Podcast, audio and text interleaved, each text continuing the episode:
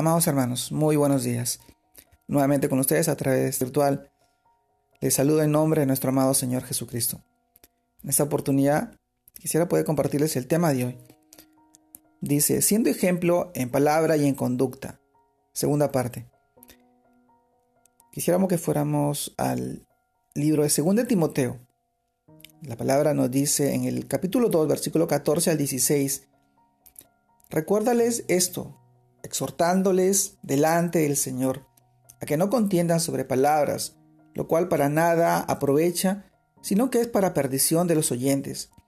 Procura con diligencia presentarte a Dios aprobado, como obrero que no tiene de qué avergonzarse, que usa bien la palabra de verdad, mas evita profanas y vanas palabrerías, porque conducirán más y más a la impiedad.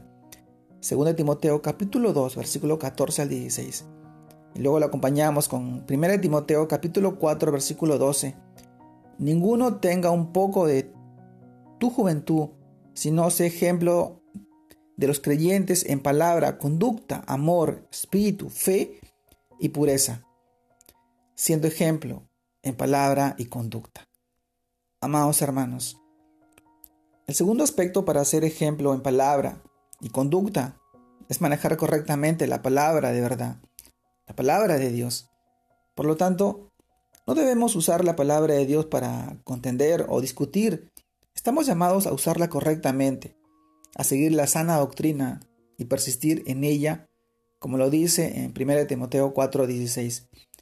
Ten cuidado de ti mismo y de la doctrina, persiste en ello, pues haciendo esto te salvarás a ti mismo y a los que te oyeren. Pero, ¿cómo manejar la doctrina bíblica? Necesitamos preparación, estudio diligente, pero sobre todo revelación a nuestras vidas. Para que podamos aplicar lo que escuchamos y lo que aprendemos en nuestra vida y relaciones personales. Un ejemplo, miramos en este versículo, en 1 Timoteo 4:12, cómo Dios es el que ordena su palabra. Pablo la transmite y Timoteo la aprende. Del mismo modo debemos hacer nosotros. Así que Asistir a los niveles bíblicos de una iglesia local de sana doctrina es fundamental para crecer en el conocimiento de Cristo y para que aprendiendo a manejar la palabra correctamente seamos ejemplo y con eso impactemos primero nuestra vida y seamos de bendición para otros por nuestra obediencia a la palabra de Dios. Amados hermanos, siendo ejemplo en palabra y en conducta. Si bien es cierto, la palabra de Dios nos enseña y nos moldea, Ahí está el manual, las instrucciones de cómo nosotros debemos actuar y proceder en una vida cristiana, en una vida santa, una vida llena de luz y esperanza, que nosotros aprendemos. La palabra de Dios nos va moldeando, nos va transformando. Hay una, hay una diferencia muy marcada entre la persona que eras antes de conocer a Dios y la persona que eres a partir de ahora. Que esa diferencia se muestre en nuestras vidas. Y así siendo ejemplo para cada una de las personas a la cual nosotros podamos ministrar, hablar de la palabra.